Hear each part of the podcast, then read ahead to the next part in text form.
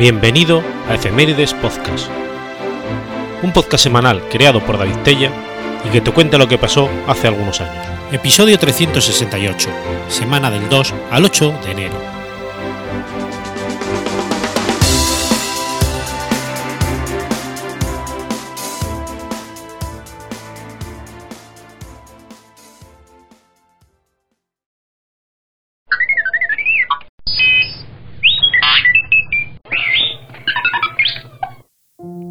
De enero de 1614. Nace Luisa Carvajal y Mendoza. Luisa Carvajal y Mendoza fue una de las más célebres poetisas místicas de España. Nació en la aldea de Jaraiceco, en Cáceres, de familia noble. Su padre fue Francisco de Carvajal y su madre María de Mendoza, hermana de Francisco Hurtado de Mendoza, primer marqués de Almazán. Fue la única hija, después de cinco varones. Cuando cumplió seis años de edad, falleció primero su madre y casi inmediatamente después su padre. Fue separada de sus hermanos y enviada a Madrid a vivir con su tía abuela materna, María Chacón, que había sido haya de las infantas Isabel Clara Eugenia y Catalina Micaela. En 1576, cuando murió también su tía, fue a vivir a Soria con su tío materno, Francisco Hurtado de Mendoza, marqués de Almazán, junto a la esposa de este y sus primas. Allí recibió una educación doméstica e intelectual esmerada, lecciones de latín, lectura de los clásicos, conocimientos cristianos y la práctica de la caridad, una de las ocupaciones más importantes de las mujeres nobles. Su tío, Marqués de Almazán, fue nombrado en 1575 virrey de Navarra y se marchó a vivir a Pamplona.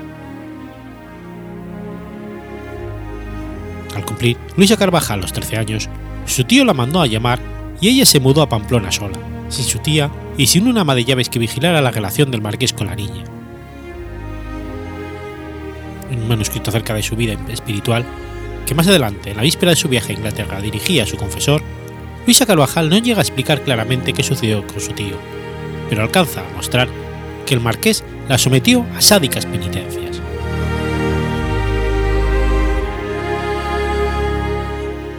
En 1591, su tío lo autoriza a vivir en otra casa, en compañía de una criada. Carvajal comenzará entonces a llevar una vida independiente. En 1592 fallecieron sus tíos. Entonces Carvajal reclama su herencia paterna y la dona a los jesuitas con quienes había estrechado lazos. A los 26 años abandona las costumbres de la nobleza e incluso llega a usar vestimenta de monja en su casa, pero sin entrar en un convento en el propio palacio de su tío, comenzó una asociación religiosa con los miembros de la servidumbre de sus tíos.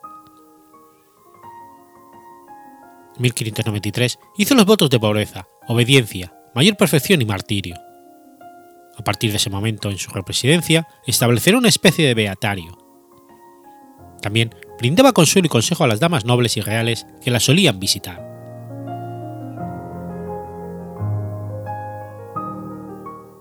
En 1595, conmovida con la ejecución en Inglaterra del jesuita inglés Henry Walpole, decidió dedicar su fortuna a la creación y mantenimiento del Colegio Inglés de Jesuitas en Lovaina. En 1597 recibió permiso de su confesor para recibir la comunión a diario, algo inusual por entonces. En 1598 escribió: Procuraré, cuanto me sea posible, buscar todas las ocasiones de martirio que no sean repugnantes a la ley de Dios. En esa época empezó a escribir acerca de sus experiencias místicas y desarrolló la mayor parte de su producción poética. Sus sacrificios llegaron a ser tan extremos que mermaron su salud. Contrajo una enfermedad contra la cual tuvo que luchar el resto de su vida, y por la que decidió abandonar sus experimentos de proeza.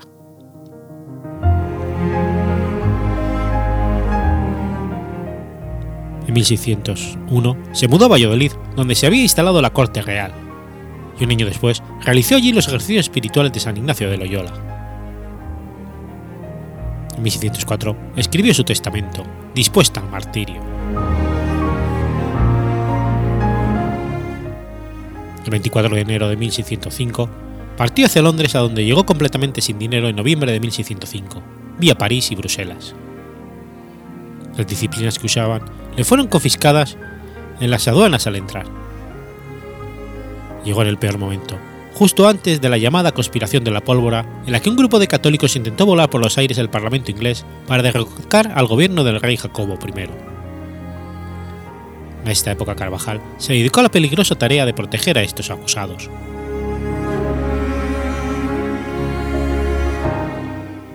En Londres, el superior de los jesuitas, Enrique Garnet, intentó disuadirla de sus deseos de martirio y el embajador español Alonso de Velasco la tuvo bajo su protección para llevar a cabo su clandestina labor misionera, aprendería, no sin esfuerzo, el idioma inglés. Visitaba sacerdotes y laicos católicos presos en las cárceles inglesas, realizaba visiones evangelizadoras y fundó la Compañía de la Soberana Virgen María, Nuestra Señora para Mujeres. En 1608 fue encarcelada por primera vez. Pudo salir indemne gracias al apoyo diplomático de la Embajada Española en Londres su liberación, se dedicó a recoger los miembros amputados de los católicos ejecutados por descuartizamiento. Ella misma los adecentaba y guardaba en cajas de plomo como reliquias. El 9 de diciembre de 1610, la dama española doña Luisa de Carvajal proveyó un banquete en la prisión de Newgate para 20 condenados católicos, entre los que se encontraba el monje benedictino católico John Roberts. En el agasajo ella presidió la mesa y John Roberts fue el invitado de honor. Al día siguiente fue colgado y descuartizado en Tyburn. Carvajal pudo recuperar un dedo que se conserva en la abadía de Downside. 1613, el arzobispo de Canterbury, George Abbott, le hizo encarcelar por segunda vez junto con tres de sus compañeras debido a que algunos creían que estaba conspirando contra el rey Jacobo I y su parlamento. Esto provocó un verdadero conflicto diplomático, ya que el rey inglés quería conservar la paz con España. Una vez más, el embajador español logró liberarla. Sin embargo, a raíz de este nuevo encarcelamiento, la corte madrileña de Felipe III dictó una orden en la que exigía que Carvajal retornara inmediatamente a la península. En pleno invierno, Luisa Carvajal salió enferma de la cárcel. Antes de poder cumplir con la orden de su rey, falleció en casa de Gondomar el 2 de enero de 1614, el mismo día que cumplía 48 años. Sus restos volverían a España en agosto de 1615, siendo enterrada en el Real Monasterio de la Encarnación de Madrid.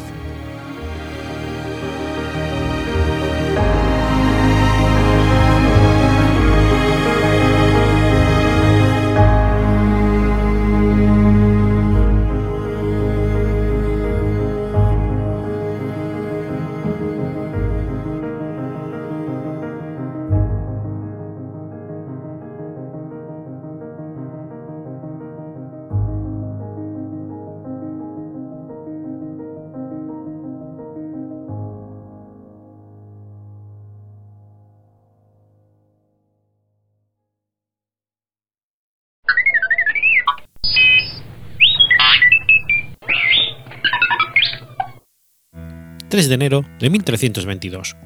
Muere Felipe V el Largo. Felipe V de Francia, llamado Felipe el Largo, fue nombrado conde de Poitiers por su padre, y nombrado par del reino por obra de su hermano mayor. Conde palatino de Borgoña por su matrimonio con Juana de Borgoña, rey de Francia de 1316 a 1322, decimocuarto de la dinastía de los Capetos directos. También fue rey de Navarra con el nombre de Felipe II. Fue el segundo hijo de Felipe IV de Francia y Juana I de Navarra, así como hermano de Luis X de Francia y tío de Juan I de Francia.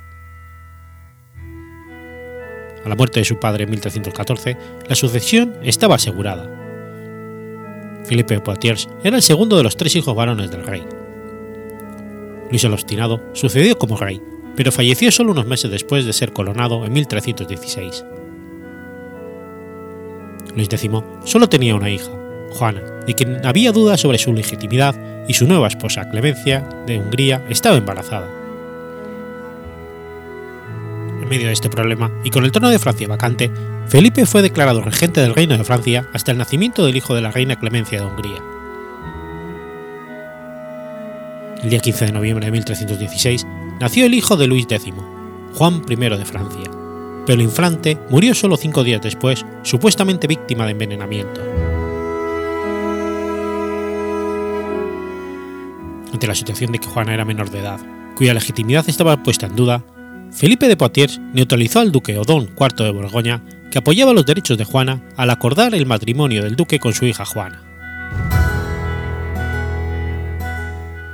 Consagrado y coronado en la Catedral Notre Dame de Reims por el arzobispo Robert de Courtenay, el 6 de enero de 1317, el 2 de febrero de 1317 reunió a los Estados Generales de París, ante los que declaró que él estaba mejor capacitado que su sobrina Juana, ya que lo separaban solo dos generaciones de San Luis contra las tres de su sobrina Juana, de modo que desde entonces excluyó a las mujeres como sucesoras a la corona francesa. Esta acción renovaba una ley sálica que no había estado en vigor desde el año 987. Esa misma ley impidió que ninguna de sus hijas heredara la corona, con lo que el trono pasó, a su muerte, a su hermano Carlos IV.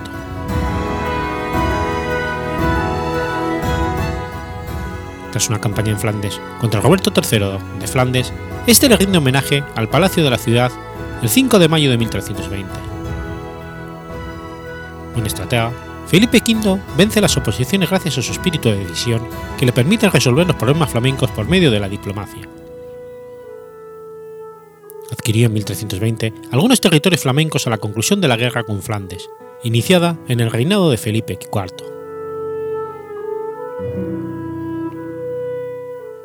Recibió al rey de Inglaterra, su cuñado Eduardo II, en la Catedral de Amiens para el homenaje por el ducado de Guyena, el condado de Poitiers y la ciudad de Montreal, el 29 de junio de 1320.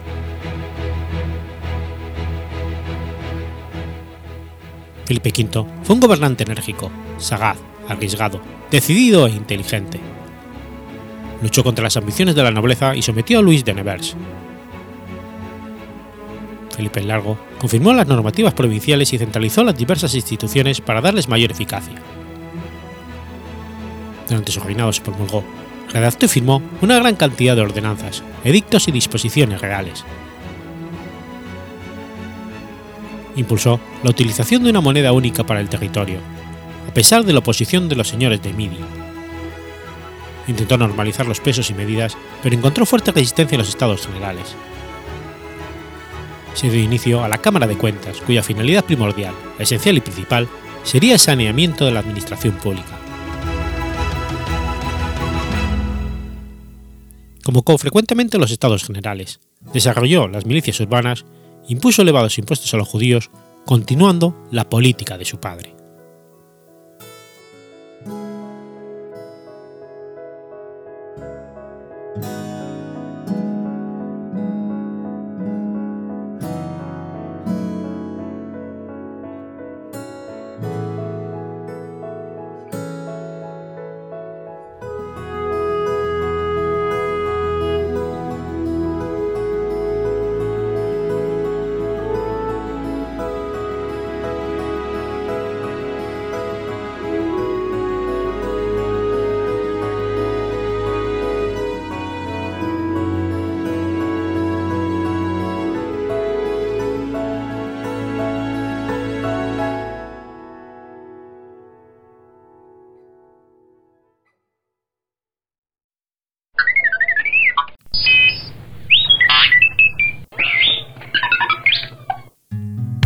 4 de enero de 1785. Nace Jacob Grimm. Jacob Ludwig Karl Grimm fue un lingüista, filólogo y mitólogo alemán, considerado fundador de la gramática histórica. Su vida y obra estuvo fuertemente ligada a la de su hermano menor, Wilhelm, por lo que es frecuente escuchar hablar de los hermanos Grimm en conjunto. Jacob Grimm, hijo de Dorothea y abogado, y el abogado Philip Grimm era el mayor de varios hermanos. Estudió Derecho en Marburgo y también en París, y trabajó como bibliotecario en Kassel en 1808. Sus ideas liberales le valieron en 1837 la expulsión de la Universidad de Gotinga junto con otros seis profesores que profesaban similares creencias políticas. No obstante, poco después fue elegido miembro de la Academia de las Ciencias de Berlín consagrado entonces a la germanística, se propuso elaborar un gigantesco diccionario alemán de no menos de 32 volúmenes que nunca llegó a concluir.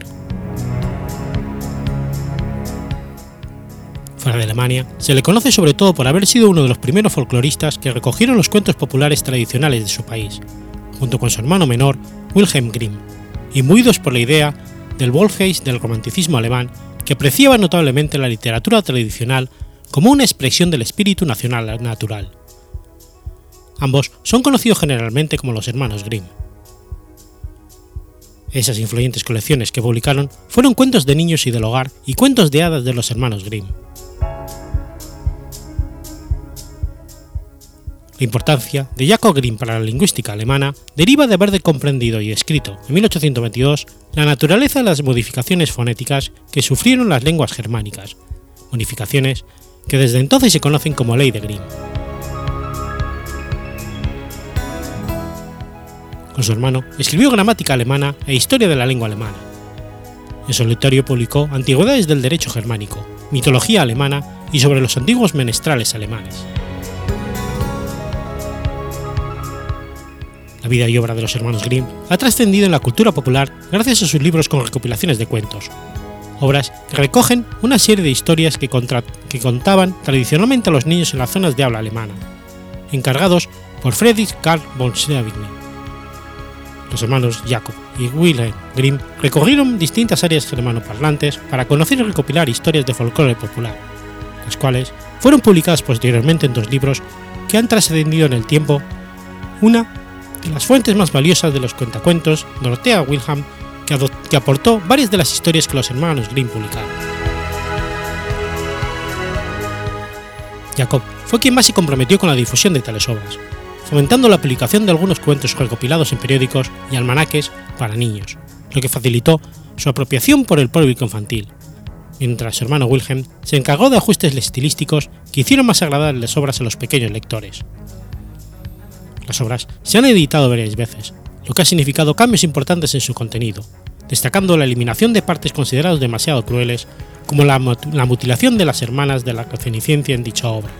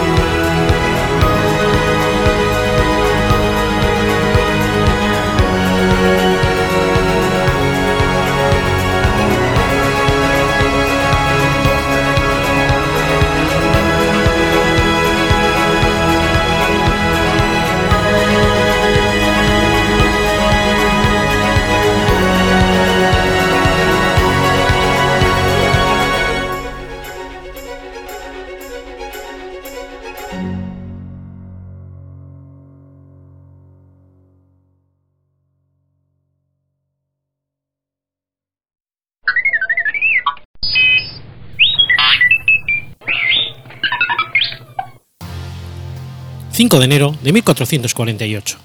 ...muere Cristóbal de Baviera. Cristóbal de Baviera fue un rey, por medio de la unión de Kalmar, de Dinamarca, Suecia y Noruega. En el corto periodo de su gobierno se alcanzaron acuerdos con los nobles de tres reinos que gobernó, lo que permitió la integridad de la Unión de Calmar. No obstante, la miseria fue una característica de su reino. Cristóbal de Baviera nació en el castillo de Helsborg, en Dinamarca, probablemente el 26 de febrero de 1416. Hijo del duque Juan de Palatinado, Neumark y Catalina de Pomerania, hermana del rey de la Unión de Calmar, Erico de Pomerania.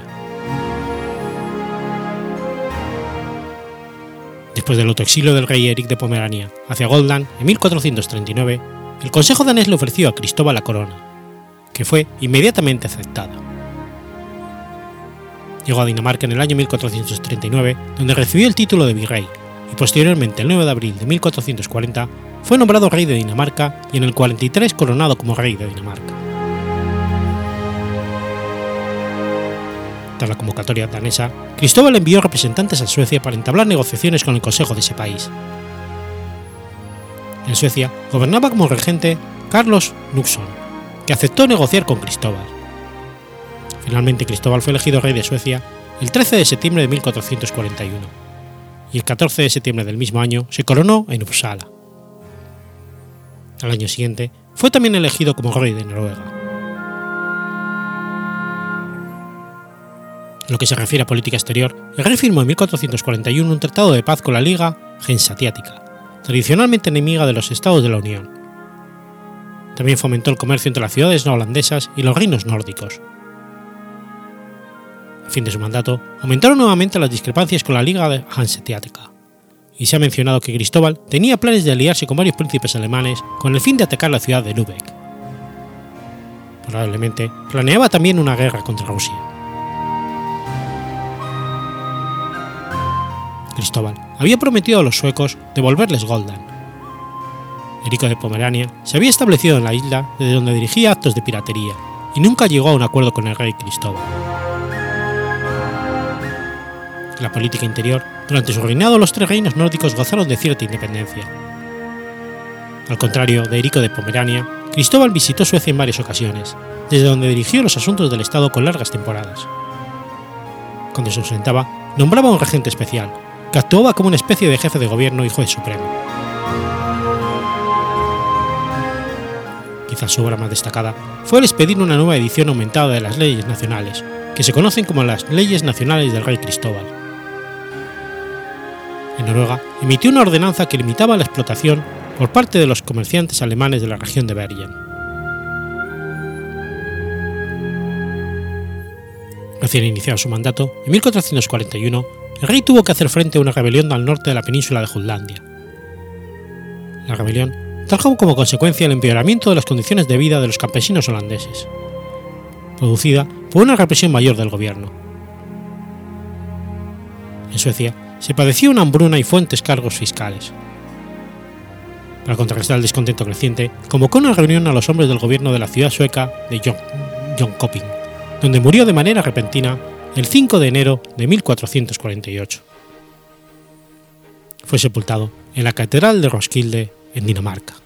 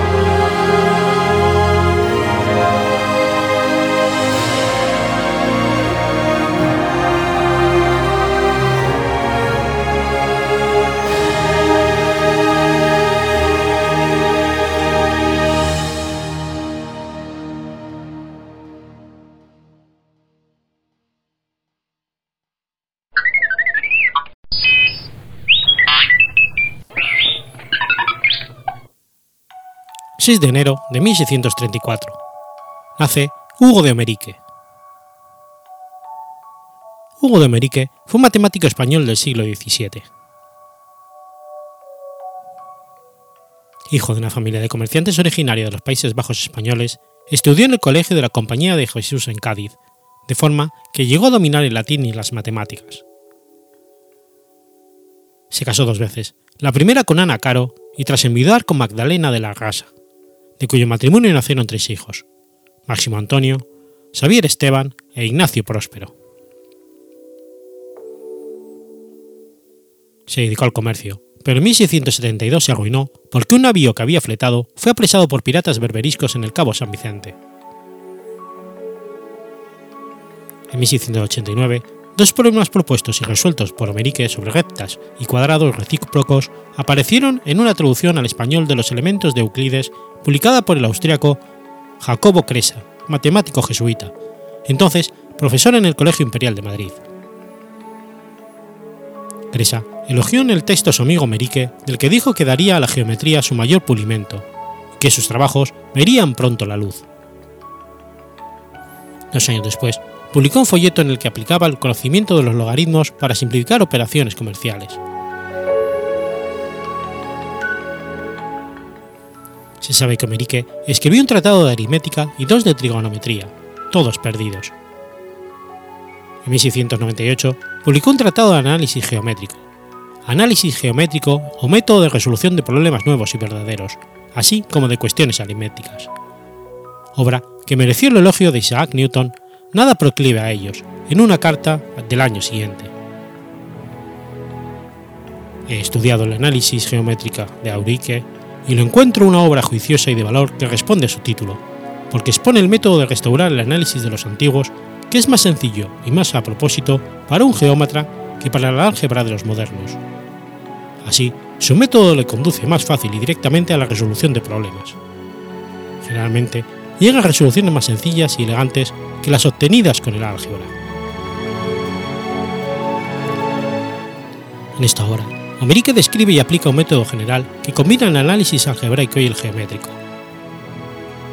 En una segunda parte que no llega a ser publicada y cuyo manuscrito se ha perdido, Omerique parece haber aplicado las coordenadas tridimensionales a la descripción de las superficies curvas, anticipándose así unos 30 años a la obra de Claurat de 1731.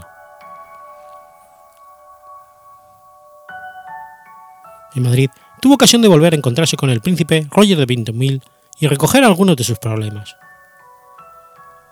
Ciertos historiadores, como Albert Du, consideran a Hugo de Omerique como un sucesor de François Vité. Falleció en la noche del 26 al 27 de febrero de 1705, según una anotación al margen del testamento que dictó pocas horas antes de morir.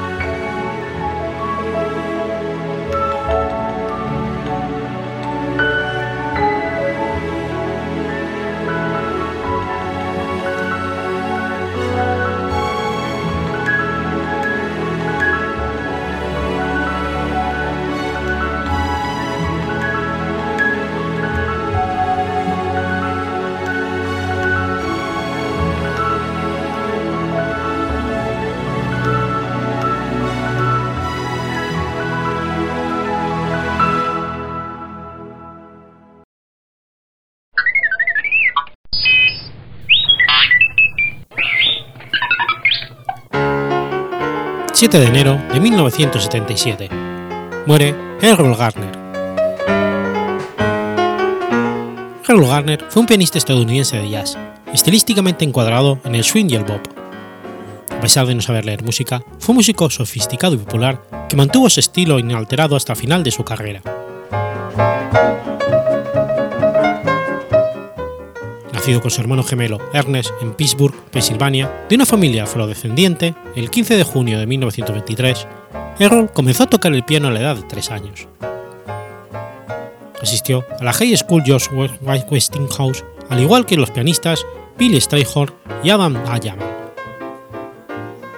Garner fue autodidacta y siguió siguiendo tocando de oído toda su vida. Nunca aprendió a leer música edad de 7 años, comenzó a aparecer en la estación de radio K Delta K Alpha, en Pittsburgh, con un grupo llamado Candy Kids.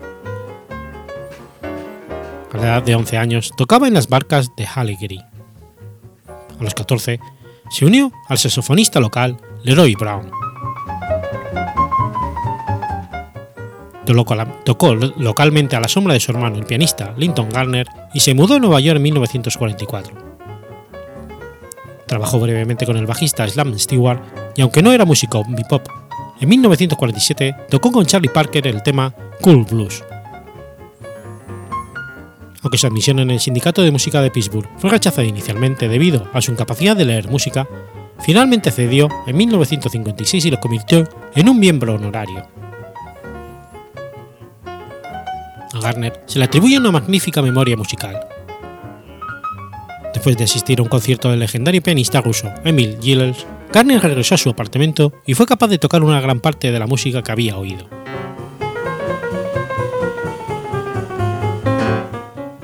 Como era bajo de estatura, Garner tenía que colocar guías telefónicas sobre el banco del piano. Otra peculiaridad eran sus vocalizaciones mientras tocaba, que pueden escucharse en muchas de sus grabaciones, ayudó a salvar la brecha para los músicos de jazz entre los clubes nocturnos y las salas de concierto. A comienzos de los 50, era ya un pianista popular por la accesibilidad de su música.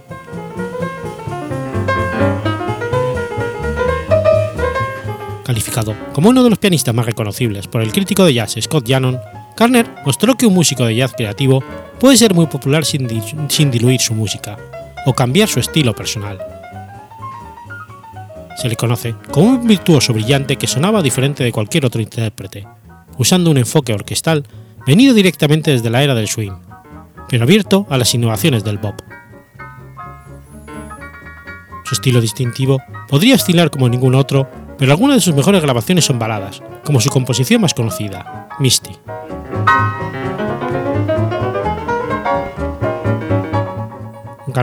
Puede haber sido inspirado por el ejemplo de Arnold Sainz, residente en Pittsburgh, pero 18 años mayor, y había similitudes en su enfoque elástico de la sincronización y el uso de las octavas de la mano derecha.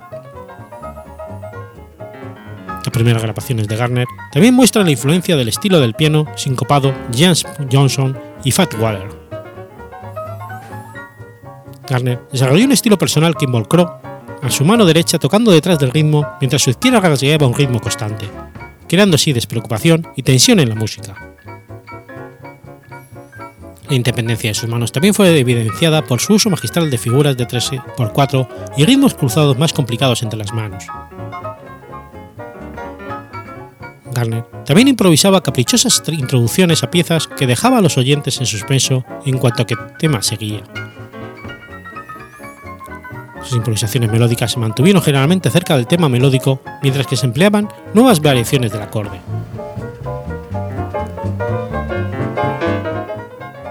Garner murió de paro cardíaco relacionado con un enfisema pulmonar el 2 de enero de 1977. Está enterrado en el cementerio Homewood de Pittsburgh.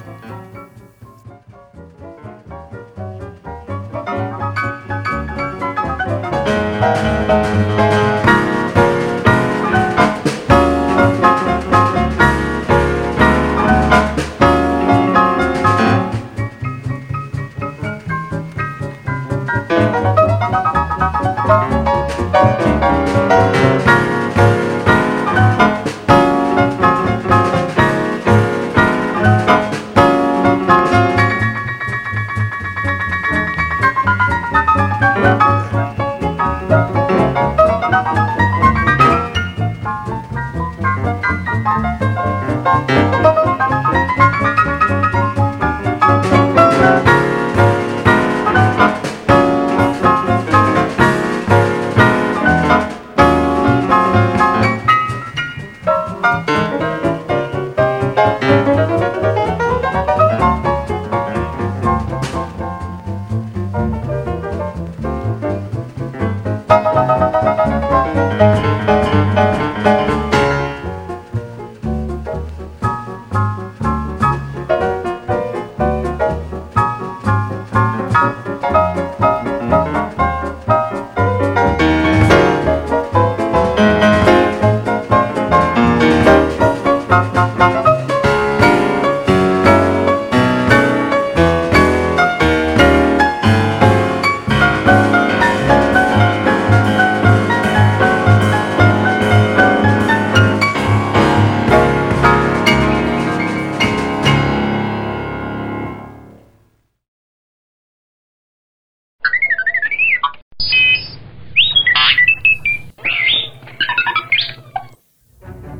8 de enero de 1896. Muere Paul Verlaine. Paul-Marie Verlaine, conocido como Paul Verlaine, fue un poeta francés, perteneciente al movimiento simbolista. En la parte de la lírica hay una universidad de tendencias que muestran un mundo literario donde todo estaba mediado por la metáfora y la alegoría.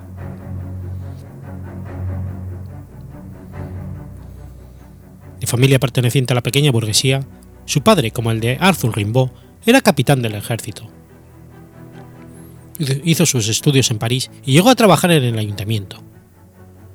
Frecuentó los cafés y salones literarios parisinos y en 1866 colaboró en el primer Parnaso contemporáneo publicando los poemas saturnianos influenciados por Baudelaire, aunque ya anunciaba el esfuerzo hacia la expresión, hacia la sensación de vuelta, propósito que desarrollaría en sus mejores obras. En el año 1869, las fiestas galantes, fantasías evocadoras del siglo XVIII de Watteau, confirmaban esta orientación. 1870 se casó con Mathilde Mató, con quien escribió La Buena Canción. Al mes siguiente, la joven pareja comenzó a vivir con los padres de Matilde. Fue entonces cuando Arthur Rimbaud aparece en su vida y la cambia completamente. Rimbaud se muda con ellos por invitación de Verlaine, el cual había descubierto el genio precoz del adolescente. Al poco tiempo, Ambos se hacen amantes y después de que el comportamiento de Rimbaud escandalizara a los círculos literarios parisienses, Verlaine deja a su mujer y se va con el joven poeta a Londres.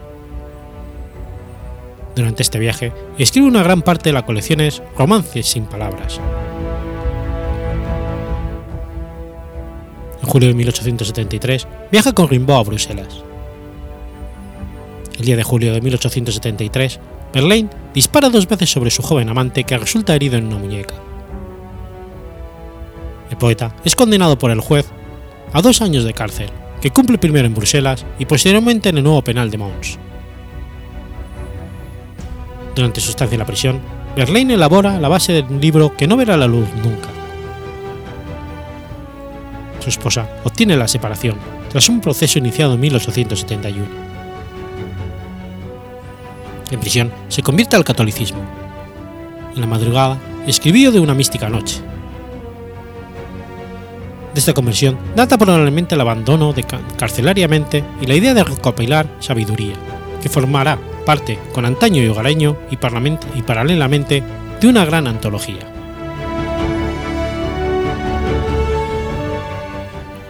Salir de prisión, vuelve a Inglaterra y después a Rethel, donde ejerce como profesor. En 1883 publica en la revista Lutez la primera serie de los poemas malditos, que contribuye a darlo a conocer. Junto con Malar, es tratado como maestro y percursor con los poetas simbolistas y decadentistas. En 1884 publica Antaño Gaño, que marca su vuelta a la vanguardia literaria, aunque el libro estuviera compuesto fundamentalmente por, poemas anteriores a 1874. a partir del 87, a medida que su fama crece, cae en la más negra de las miserias. Sus producciones literarias de esos años son puramente alimenticias.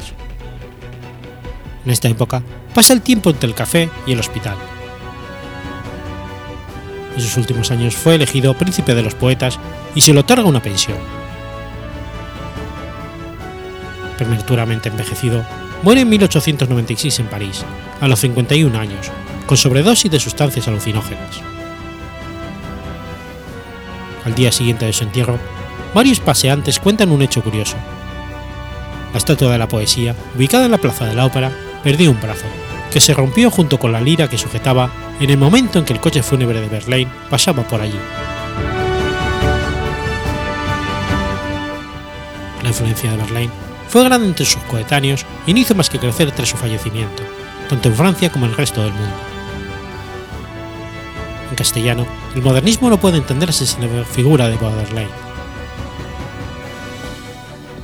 La obra de algunos grandes poetas del ámbito hispánico como Rubén Darío, Manuel Machado, José Martín o Pablo Neruda son consecuencia directa o indirecta de la del poeta francés.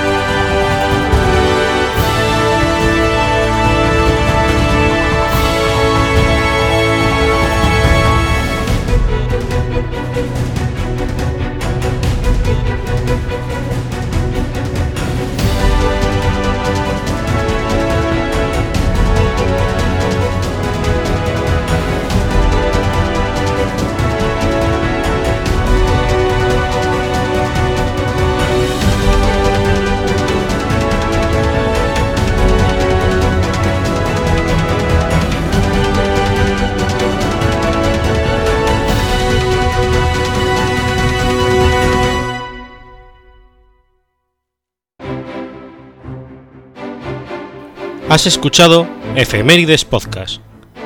Si quieres ponerte en contacto conmigo, puedes hacerlo por Twitter a la cuenta arroba efemeridespod o mi cuenta personal, arroba telladavid, o por correo electrónico a la dirección efemeridespod.gmail.com.